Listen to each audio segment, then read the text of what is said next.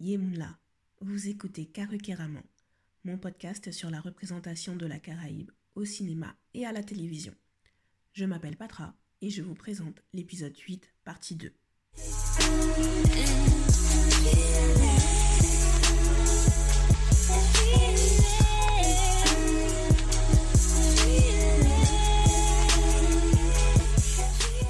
J'espère que vous allez bien depuis la dernière fois. En général, c'est de cette façon que je commence euh, le podcast. Mais là, je ne sais juste pas quoi dire. Si vous êtes malade, j'espère que vous allez guérir. Si vous ne l'êtes pas, vraiment faites attention à vous, prenez soin de vous, prenez soin de vos proches. Honnêtement, j'avais préparé une introduction, mais franchement, ça fait une dizaine de jours que le confinement a commencé et euh, les médias sont tellement anxiogènes que je n'ai pas envie non plus d'en rajouter euh, avec le podcast. Donc on va commencer tout de suite. On va parler de See You Yesterday. C'est un film de science-fiction états-unien mis en ligne en mai 2019 sur Netflix.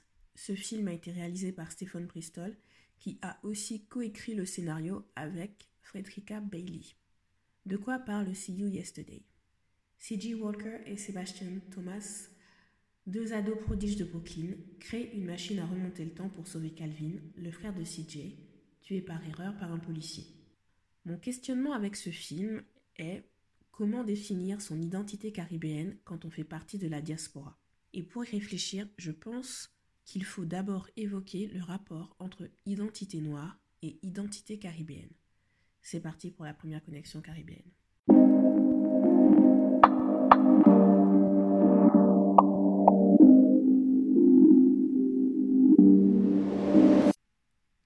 Travers la connexion caribéenne, j'analyse en quoi le film me fait m'interroger sur mon identité de femme noire, de femme guadeloupéenne, de femme afro-caribéenne et française. Il y a tellement de choses que je veux dire sur ce film, mais j'ai dû me canaliser parce que vous n'êtes pas là pour écouter un monologue de deux heures. Dans l'introduction de cette rubrique, j'utilise toujours l'expression femme afro-caribéenne petit point de vocabulaire que en fait j'ai voulu faire à plusieurs reprises avant, mais à chaque fois je retirais parce que je, je trouvais au final que ça servait pas beaucoup et ça rallongeait le temps d'écoute. Mais là, c'est vraiment important. Quand je dis afro-caribéen ou afro-caribéenne, c'est généralement dans le sens afro-descendant ou afro-descendante qui vient de la Caraïbe.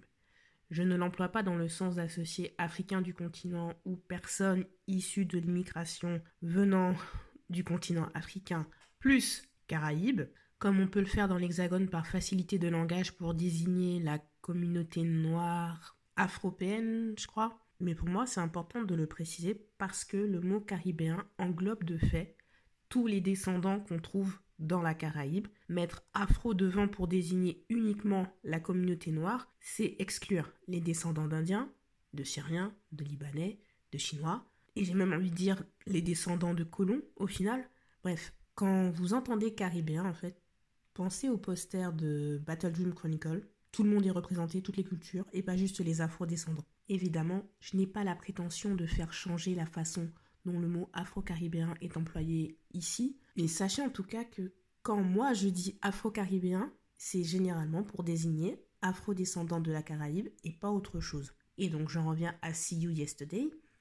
Pour moi, le film réussit à montrer ce sens de l'adjectif afro-caribéen.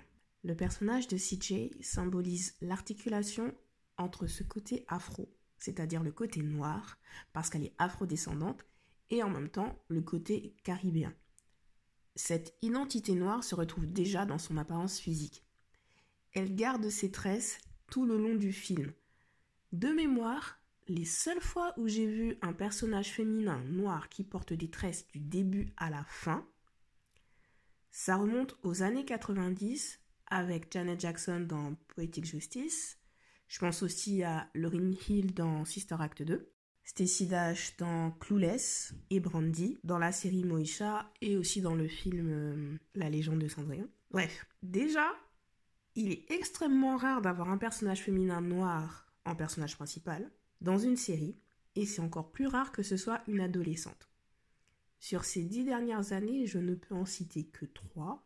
China McLean dans N-Farm, Zendaya dans Shake It Up et maintenant dans Euphoria, et Kiki Palmer dans Two Jackson VP Dites-moi si vous en connaissez d'autres, parce que franchement, c'est plus ma génération, euh, les séries jeunesse. Mais euh, en tout cas, je pense que ces trois personnages sont bien représentatifs de l'apparence des adolescentes noires sur petit écran.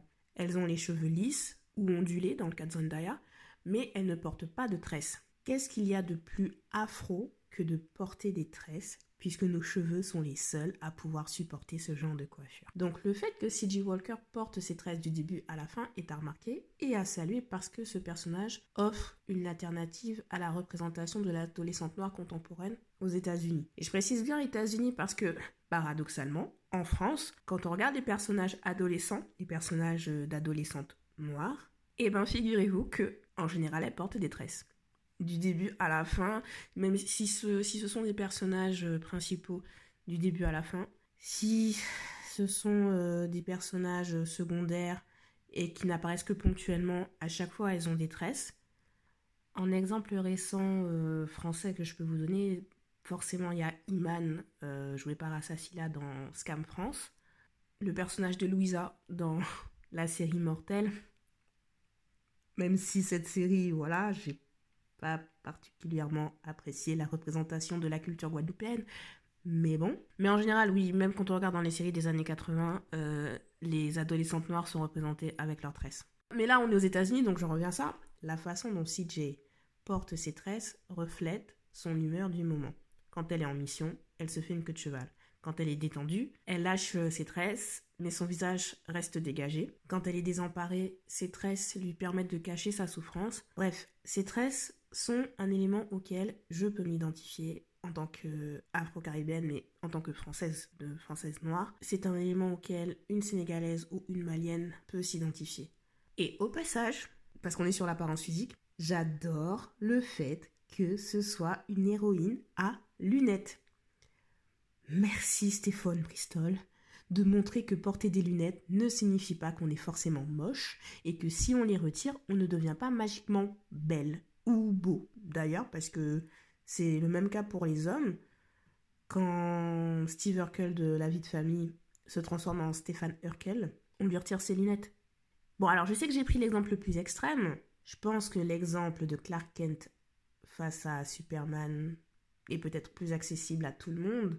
En gros, le gars, il n'a qu'à retirer ses lunettes et enfiler une combinaison moulante, et tout d'un coup, plus personne ne le reconnaît. Mais bon, c'est un autre débat. En plus, je dis ça, mais personnellement, je n'ai pas du tout la mémoire des visages. Donc, les gens, ils portent des lunettes, ils retirent leurs lunettes, mais ça changera rien pour moi. Je ne vais pas me souvenir du visage. Je confonds tout le monde. En tout cas, je suis contente que les lunettes de CJ ne soient pas considérées comme un facteur déterminant de sa beauté. L'autre détail dans son personnage qui montre son appartenance à la communauté noire, et plus précisément à la communauté noire américaine, mais en même temps à la communauté noire caribéenne, c'est son nom. Pendant la première moitié du film, je me demandais de quel pays CJ était originaire. Sébastien, dès les cinq premières minutes, on sait que sa famille vient de Guyana, comme, euh, comme la famille de Stephen Bristol. Mais pour CJ, c'est plus subtil. Et j'ai revu le film trois fois. Je ne suis toujours pas sûre que ce soit dit de façon explicite. Clairement, sa famille n'est ni jamaïcaine ni portoricaine. Si elle aussi vient du Guyana, c'est implicite. Elle ne vient pas des Bahamas ni de Guadeloupe ni de Martinique. Alors du coup, moi j'hésitais entre Trinidad et Haïti. Et je pense que c'est Haïti. Mais vous voyez, c'est un petit jeu de déduction qu'il faut faire. Et c'est le seul personnage pour lequel il faut le faire parce que les autres euh, parce que les origines des autres personnages sont clairement établies et affichées. Et pourquoi je pense que sa famille vient de Haïti C'est parce qu'il y a un événement au début du film qui annonce l'élément déclencheur. Vous avez vu, hein, je fais beaucoup d'efforts pour ne pas trop spoiler. Mais mon deuxième indice, c'est vraiment quand elle se fait réprimander et on l'appelle par son nom complet, c'est Claudette Joséphine Walker. Claudette et Joséphine sont deux prénoms qui sonnent français, donc pour moi, sa famille vient de Haïti. Et même si à la rigueur ce n'est pas euh, la bonne origine caribéenne, j'ai envie de dire que ce n'est pas important parce qu'elle est toujours désignée par ses initiales. Et C.J. Walker, c'est le nom qu'a choisi la première femme noire millionnaire des États-Unis en hommage à son mari dont les initiales étaient CJ. Et donc là, évidemment, je suis en train de parler euh, de Madame CJ Walker, qui avait créé une ligne de produits euh, de beauté et euh, de produits pour cheveux, surtout. Et d'ailleurs, bon, c'est pas que Netflix me subventionne, hein, mais actuellement, il y a une série, une mini-série qui a été mise en ligne sur sa vie Et le rôle de Madame C.J. Walker est interprété par Octavia Spencer. Et apparemment, c'est une bonne série, donc je ne l'ai pas encore vue, mais voilà. En tout cas, sachez qu'elle existe. Et elle s'appelle Self-Made. Je ferme la parenthèse que je n'avais pas ouverte. Donc, être une adolescente noire américaine qui s'appelle CJ Walker peut être considérée comme banale, ordinaire. Malheureusement, je n'ai pas pensé à poser la question à Stephen Bristol pour savoir si c'était une pure coïncidence, mais en tout cas, si on veut faire un lien avec l'histoire des Noirs aux États-Unis, le nom devient symbolique. Par ses tresses, le personnage de CJ dans See You Yesterday incarne une identité noire visible. Par son nom, CJ incarne une identité noire américaine, une identité noire intégrée dans le pays où elle vit, mais derrière la vision large du mot noir, son prénom, prononcé en entier, où on entend clairement les racines françaises, incarne aussi une identité caribéenne. Cette identité noire américaine s'accompagne de conditions de vie, de préoccupations bien spécifiques et d'enjeux de représentation.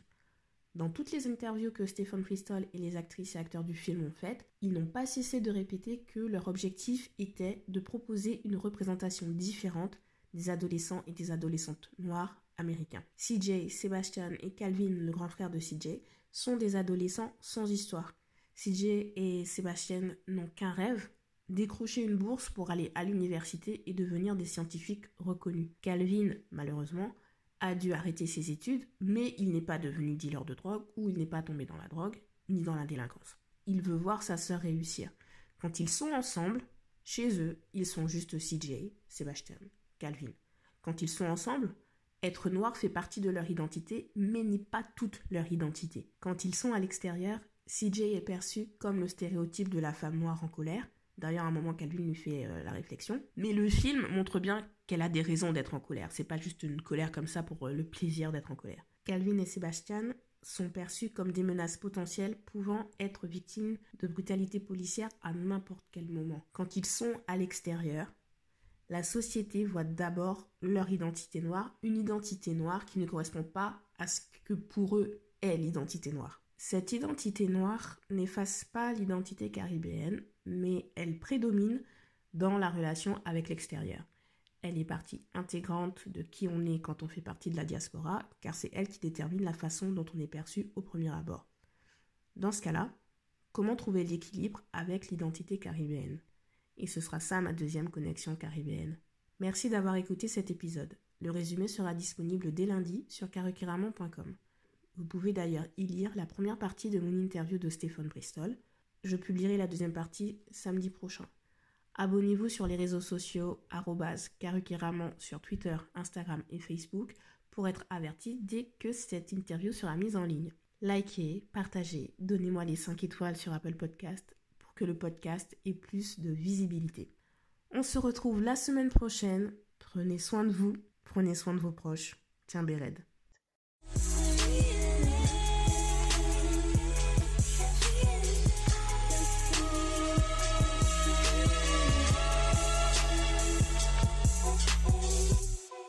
Le générique de début et de fin sont des extraits du titre Escape Music de Mano Dishango avec un featuring de Yalisai. L'interlude qui craque est un extrait de Même Bitin, Même Bagaille de Mimi Nelzi et Chico Simeone. L'interlude Connexion caribéenne est un extrait de Rien n'arrive sans rien de Gage. Tous les extraits sont utilisés avec l'autorisation de leurs interprètes.